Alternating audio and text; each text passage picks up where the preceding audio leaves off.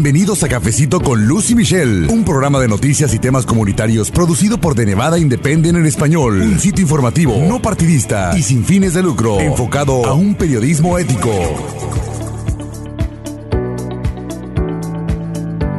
Muy contenta de saludarles. Bienvenidos a este que es el podcast en español de The Nevada Independent. Yo soy Luz Gray, editora con este medio de comunicación con información muy especializada para la comunidad hispanohablante. Si usted nos está escuchando por primera vez, visítenos en The Nevada Independent en español y en este episodio le preparamos un recuento de lo que sucedió en la segunda sesión legislativa especial que se llevó a cabo en la capital, en Carson City. Todo esto pues debido a la pandemia del COVID-19 en esta segunda sesión especial se abordaron propuestas bastante significativas, algunas de estas propuestas controversiales también, pero que bueno, sin duda alguna, tienen un gran efecto en la vida de los nevadenses. Desempleo, justicia criminal, la situación con los desalojos, ahora que ya prácticamente septiembre está a la vuelta de la esquina y concluye este periodo de moratorias que se llegó a establecer precisamente debido a la pandemia y a la situación económica de muchas personas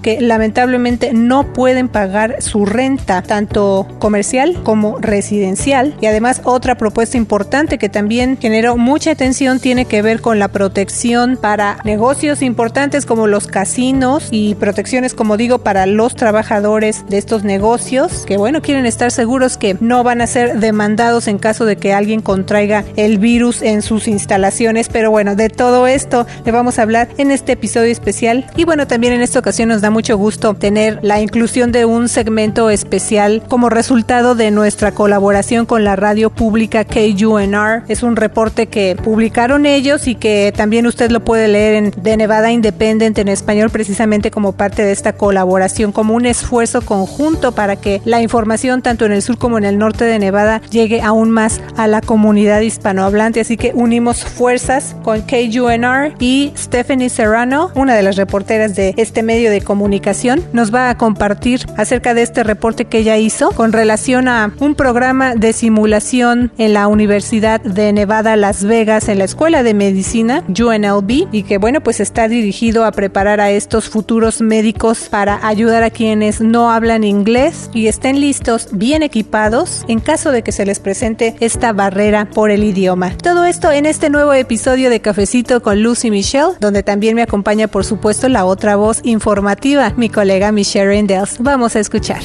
Hola Michelle, ¿cómo estás? Hola Luz, muy bien, ¿y tú? Lista ya para platicar de toda esta información. Ha sido semanas intensas, Michelle, jornadas muy largas, especialmente para ustedes allá en el norte de Nevada. Y pues me gustaría empezar, Michelle, por pedirte que nos compartas ahora sí que lo más básico para que entendamos los efectos que tienen nosotros los nevadenses. Así que entrando en materia, Michelle, ¿qué es una sesión legislativa especial? Sí, los, los legisladores típicamente se reúnen cada dos años por cuatro meses, uh, pero en caso de, de, una pandemia muchas cosas están cambiando. El presupuesto, porque el turismo ha bajado tanto, uh, los impuestos, el dinero que están brindando los impuestos está bajo um, y hay, hay, cambios en cada área de, de, de la vida de los nevadenses. Entonces, los legisladores no querían esperar hasta febrero de 2021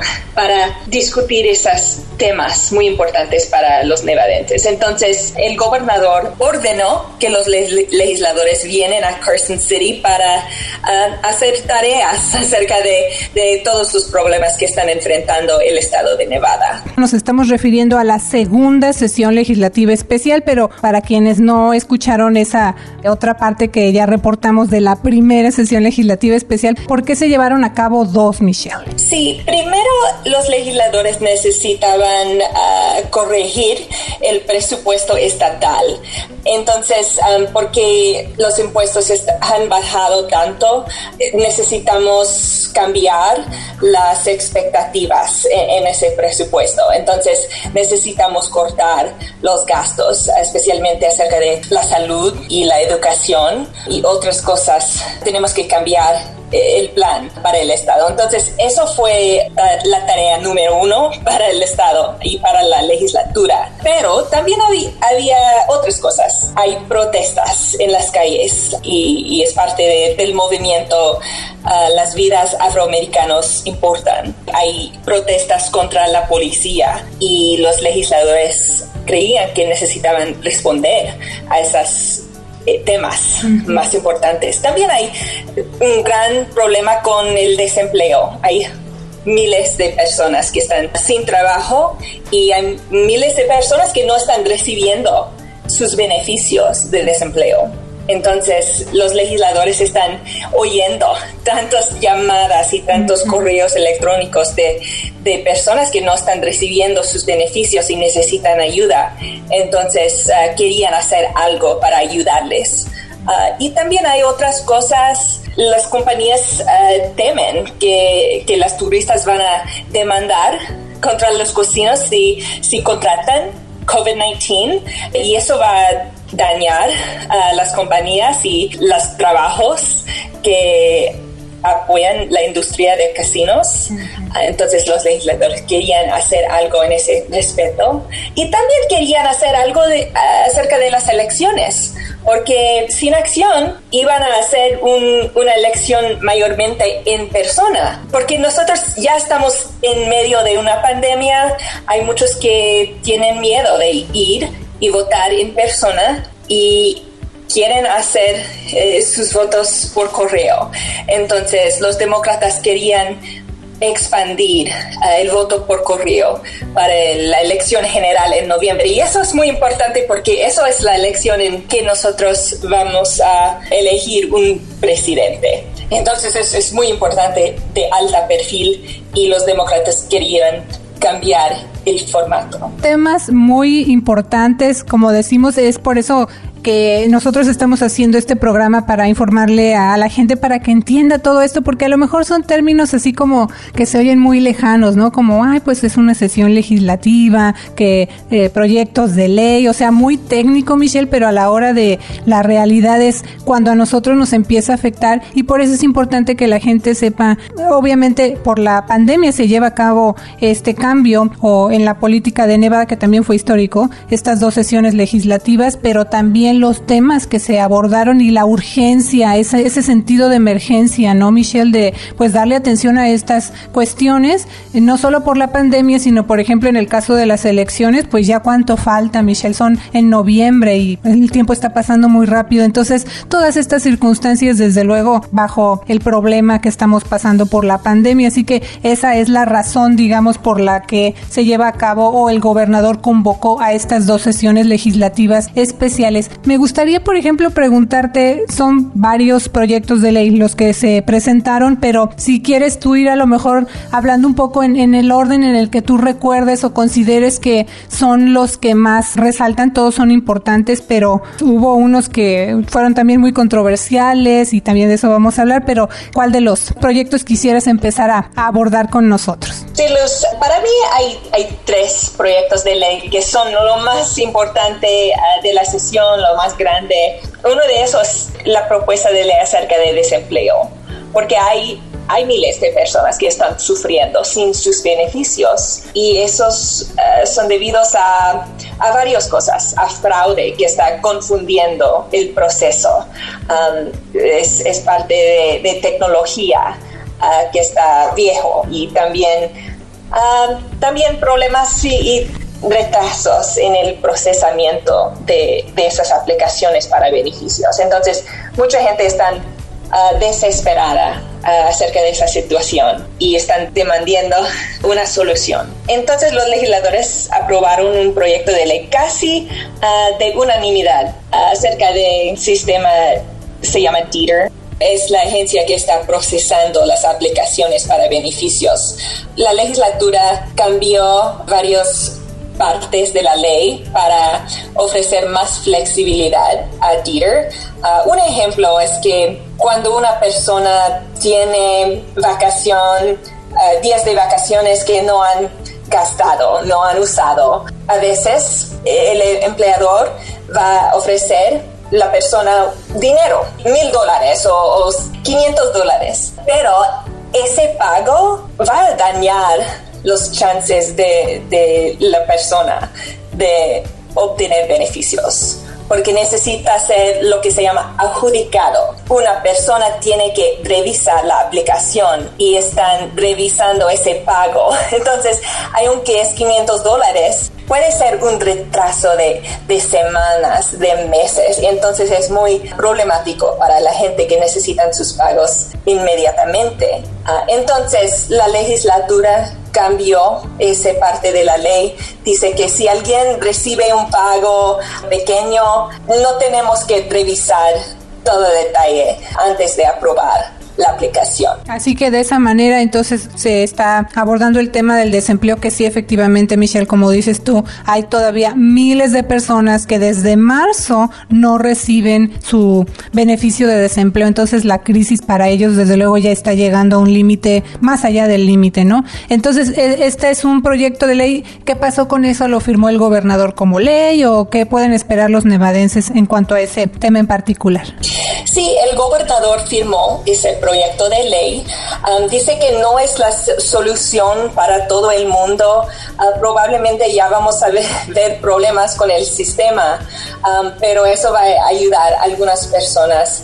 Um, y otra parte de esa ley es que nevadenses pueden calificar para siete semanas más de beneficios pagados por el gobierno federal si usen todos sus beneficios, porque los nevadenses pueden tener creo que es 39 semanas en total um, de beneficios y después de eso eh, se, acaban, uh, pero con esa ley uh, hay siete semanas más que pueden recibir. Hemos reportado, sobre todo tú que sigues tan de cerca, todo lo que está pasando con el Departamento de Empleo, Capacitación y Rehabilitación de Nevada, que es DITER, así se conoce en inglés, para que también eh, quienes nos están escuchando pues vayan a The Nevada Independent en español y lean todo lo que hemos reportado acerca de este tema del desempleo. Pero bueno, esa es solamente una de las iniciativas de ley o ley que ya pasó, ¿verdad? El gobernador Sisolak. Pero ¿qué otro tema se abordó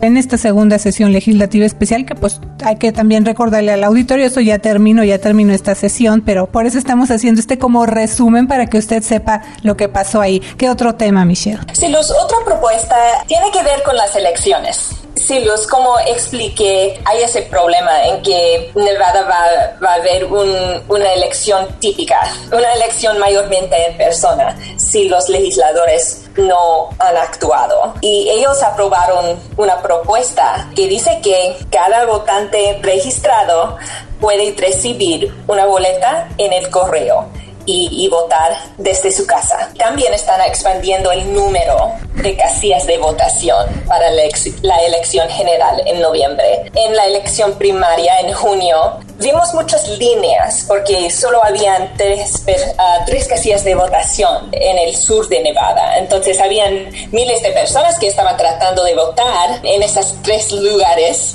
um, y eso resultó en líneas muy largas. Y, y, la última persona para votar en junio votó a las 3 por la mañana. Entonces, ocho horas después del cierre de las casillas de votación. Entonces, todo el mundo dice que oh, eso es un problema y necesitamos corregir eso. Entonces, están expandiendo el número de casillas de votación. Y también están um, relajando las leyes acerca de, de quién puede ayudar a una persona a votar.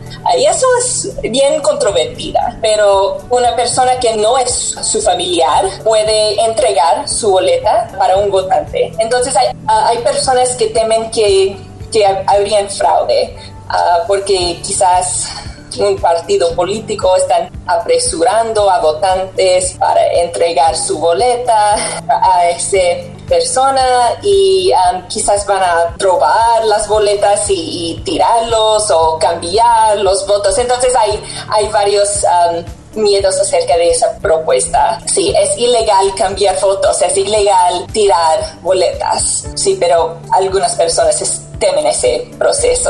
Se trata de, así el nombre, ¿no? AB4, expansión de la votación por correo y la recolección de boletas. Pues también, Michelle, este tema, como decimos, de las elecciones, ya vienen las elecciones en noviembre presidenciales, o sea, es súper importante y entonces es por eso que se hacen estos cambios, pero pues también como mencionaste tú y lo reportamos también, la controversia que hay porque, bueno, están diciendo muchas personas es que estamos en medio de la pandemia, ¿cómo es posible que tengan eh, esa, esa manera de pensar de que pues abrir más casillas, como la gente no quiere salir de su casa, pero hay otros que dicen lo contrario, ¿no?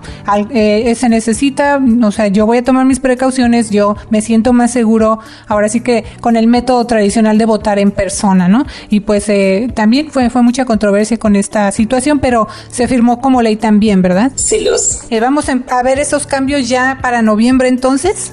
Sí, todos esos cambios um, vamos a ver en noviembre. Debo decir que hay una contra esa propuesta. Es uh, apoyado por eh, los republicanos nacionales. El Partido Republicano Nacional interpuso ese, esa demanda uh, contra la propuesta. Entonces, creo que vamos a ver barreras en las cortes, um, sí, pero mayormente sus problemas con la propuesta son mm, menores, son uh, pequeños con cosas técnicos uh, con el proceso de votación. Entonces los demócratas dicen que tienen confianza que una juez va a tirar la demanda y uh, no va a ser un obstáculo grande para la elección en noviembre. Sí, y bueno, también eso reportamos, hablamos de esta demanda entonces, porque bueno, el presidente Trump incluso abordó este tema en su cuenta de Twitter, entonces llegó hasta ese punto y por eso es que es controversial, pero ya está firmada como ley y pues vamos entonces a, ver qué pasa en noviembre, ¿no? A darle seguimiento a este tema también. Pero continuando entonces, Michelle, con lo que pasó en la segunda sesión legislativa especial, ya hablamos de dos temas o de dos proyectos de ley importantes que tienen que ver uno con el desempleo, el sistema del desempleo, y ahora con esta eh, otra parte de la, del proyecto de ley que tiene que ver con las elecciones y una de esas partes controversiales, también un proyecto de ley que generó también eh, muchos cuestionamientos, Michelle, tuvo que ver con las protecciones de responsabilidad para los negocios, para los trabajadores de casinos, como mencionabas tú, pues de cuidar ellos también la parte de que no los vayan a demandar en caso de que alguien contraiga el, virus en sus instalaciones, ¿no? Pero bueno, decían, por ejemplo, hospitales y distritos escolares, es que a nosotros nos dejaron fuera. Sí, los, ah, los negocios grandes temen que van a haber ah, una gran cantidad de demandas uh, desde personas que contraten COVID-19 y echen la culpa a los casinos y los negocios. Ellos creen que hay grupos de abogados que están enfocados en demandar a los negocios para ganar mucho dinero a millones de dólares en, pagos. Entonces querían protección contra las demandas si están tomando precauciones como requerir mascarillas y limpiar todas las superficies. Entonces, habían una propuesta que fue un acuerdo entre la industria de casinos y también la Unión Culinaria. La propuesta tiene protecciones contra demandas para los casinos si están siguiendo las pautas y también tienen protecciones para los trabajadores. Entonces requieren cosas muy específicas como reglas de limpieza y horarios y Ah, muchas cosas muy específicas en una propuesta de ley, pero sí, esas cosas fueron pedido de, la Unión Culinaria para sus trabajadores, para asegurarse que van a, ser seguros en su ah, lugar de trabajo. La controversia fue que por alguna razón ah, eso no incluyó los hospitales y eso no incluyó las escuelas. Y no tenemos una respuesta muy clara porque ellos estaban excluidos de esas protecciones, pero eso significa que quizás los maestros podrían demandar el, distrito de escolar para no tomar suficientes precauciones o cosas así. Entonces eso fue, sí, muy controvertida porque habían muchas personas en muchos lados de, ese argumento, de esa propuesta. Sí, pero los legisladores aprobaron esa propuesta, entonces negocios tienen protecciones extras contra demandas. Así que con eso, digamos, terminó oficialmente eh, este ciclo de sesiones legislativas especiales. Sí, Luz, eso fue la última cosa que los legisladores hicieron. Es difícil en el proceso legislativo porque hay, hay negocios con mucho dinero que quieren abogar para sus intereses um, y cambiar la propuesta para ser, ser más mejor para sus clientes. Entonces, eso fue una batalla entre negocios con mucho dinero y mucho poder político entonces, eso fue la última cosa que, los legisladores tenían que hacer. Bueno, Michelle, pues al principio del programa iniciemos con estas preguntas. ¿Qué otros proyectos se firmaron como ley? O sea, ¿qué va a pasar después de que ya termine este ciclo de sesiones legislativas especiales? Ya, como digo, hablamos de algunos de estos proyectos que terminaron firmándose como ley por parte del gobernador, pero ¿qué más falta? Algunos otros temas que debamos destacar. Sí, una cosa de interés es uh, acerca de desalojos. Entonces, la legislatura aprobó un proyecto de ley que crea un proceso de mediación para los inquilinos y uh, los dueños de las propiedades. Entonces, hay un moratorio en desalojos, pero eso termina en septiembre. Entonces, en unas semanas vamos a ver, creo que muchos desalojos. Entonces, eh, ese proyecto de ley crea un proceso en que los inquilinos y los dueños uh, tienen opciones para negociar, quizás en un corte, para prevenir esos desalojos. Creo que ese es un proceso que um, va a evitar algunos desalojos y ayudar a, a, varios inquilinos que están en una posición muy, muy precaria. Pues vamos a darle seguimiento también a todos esos temas como lo hemos venido haciendo, el desempleo, esta situación de los desalojos, tanto que está sucediendo, Michelle. Por eso nosotros estamos haciendo este programa y todo nuestro contenido para que la comunidad esté al tanto de lo que está pasando y también sepa en qué parte del proceso eso van todos estos temas o todas estas propuestas o leyes incluso, porque el tiempo está pasando y la gente todavía necesita ayuda mientras estamos en medio de esta pandemia. Los legisladores también aprobaron uh, algunos proyectos de ley um, acerca de reforma policial, una prohibición contra una técnica de sofocación. Uh, eso fue el sujeto de, de muchas protestas. Uh, la muerte de, de, George Floyd en Minneapolis, Minnesota. Um, y después de eso habían muchas personas muy enojados uh, con esa muerte. Los legisladores también aprobaron una ley que se hace más fácil que hay contabilidad a los oficiales acusados de mala conducta. Antes de eso había una, ley que protege a los oficiales que son acusados de cosas malas, pero especialmente en la luz de uh, todas las propuestas y la brutalidad uh, contra personas, especialmente afroamericanos, los legisladores querían hacer algo para hacer más fácil uh, que los oficiales tienen justicia si están haciendo cosas malas. Pues como decimos, son temas muy importantes, también controversiales desde luego, pero bueno, se abordaron y también vamos a seguir reportando lo que pase con todo esto y pues eh, pedirle a usted que pase la voz también para que más personas escuchen toda esta información y se mantengan al tanto de lo que está pasando en nuestro estado, temas que le interesan a usted y su familia y eso lo puede escuchar cada semana aquí en Cafecito con Lucy Michelle. Sí, Luz. Bueno, pues ya lo escuchó usted, este recuento que le preparamos con algunas de las propuestas de ley más destacadas en lo que fue la segunda sesión legislativa especial en Carson City. Algunas de estas iniciativas ya firmadas como ley por el gobernador de Nevada, Steve Sisolak. Y bueno, lo importante, como mencionamos al principio del programa, es que usted sepa lo que pasó en estas sesiones especiales debido a la pandemia y estas propuestas o estas nuevas leyes que sin duda alguna van a tener un efecto directo para nosotros los nevadenses. Hasta aquí llegamos entonces con este recuento que le preparamos con estas propuestas que se aprobaron durante la segunda sesión especial legislativa en la capital de Nevada, Carson City. Y bueno, también le comentamos al principio de este episodio que tenemos un segmento especial a cargo de la reportera Stephanie Serrano de KUNR con información acerca de cómo se están preparando en la Escuela de Medicina de la Universidad de Nevada, Las Vegas, con una serie de capacitaciones especiales enfocadas para que los futuros médicos estén listos para casos donde tengan que tratar con pacientes quienes no hablan inglés, pero todos los detalles los tiene Stephanie Serrano de KUNR como parte de esta colaboración que estamos haciendo junto con ellos allá en el norte de Nevada. Vamos a escuchar.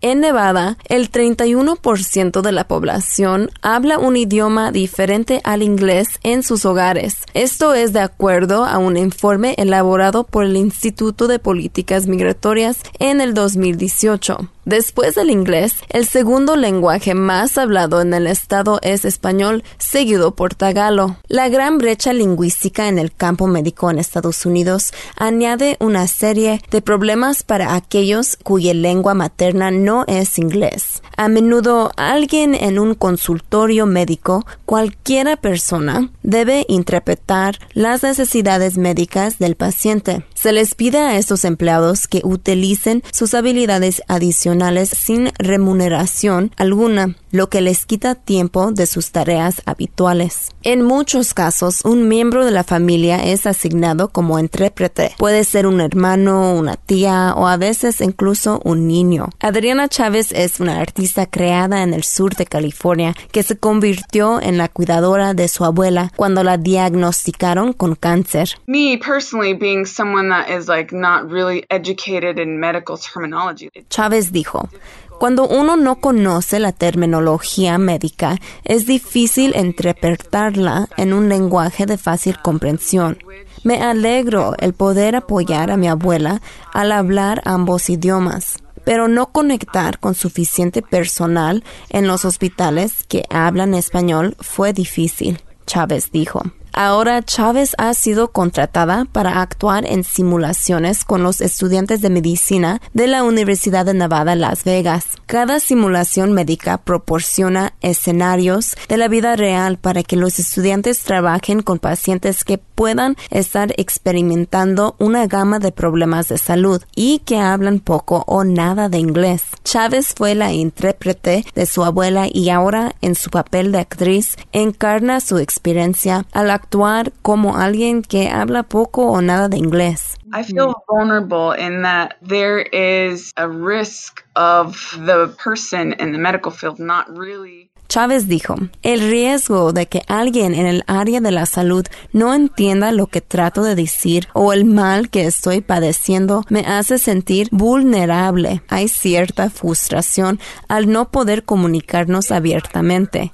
Si yo fuera quien no puede entender, me sentiría frustrada, vulnerable y sola, atrapada en una situación difícil. Chávez dijo, se hablan al menos 350 idiomas distintos en los hogares de Estados Unidos, según los datos más recientes de la Oficina del Censo. Gigi Guisado de Nathan es la fundadora del programa de pacientes estandarizado en el Centro de Simulación Clínica de Las Vegas. Ella dice que hay varios factores que hacen el visitar un hospital una experiencia difícil para aquellos cuyo primer idioma no es el inglés. E incluso si el paciente y el intérprete médico hablan el mismo idioma, pueden haber diferencias en el dialecto. Then you get in there with someone that you don't know and you are going to interpret for them. Guisado de Nathan dijo, vas a traducir para alguien que no conoces, probablemente sin el entrenamiento necesario, pero haces tu mejor esfuerzo. Aún así, es bastante probable que se digan expresiones que no comprendas tú o el paciente, porque tú eres de la Ciudad de México y la persona afectada es de Bogotá, Colombia. ¿Usan las mismas palabras y frases? Probablemente no. Aunque tú y el proveedor de atención médica hablen inglés, el trabajador de la salud se expresa con jerga médica que quizás entiendas o quizás no. En un estudio nacional realizado en el 2017 por una red social para médicos de nombre Doximity, encontró que entre 60 mil encuestadores, el 36% hablan español. También encontró que el 44% de médicos que hablan un idioma distinto al inglés 2010 se graduó de una escuela de medicina en el extranjero. Ha transcurrido un poco más de un año desde cuando Guisado de Nathan comenzó a contratar a actores y a intérpretes para el entrenamiento de los estudiantes universitarios de UNLV. Los pacientes simulan tener una variedad de condiciones médicas.